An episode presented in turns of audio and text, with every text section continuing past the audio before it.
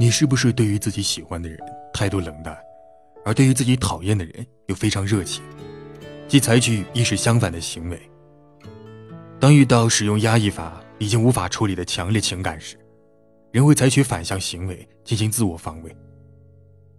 这里面是否也夹杂着想让自己喜欢的人不舒服的心理？已经觉得相当的解气和痛快，并且愈发的对陌生人假惺惺。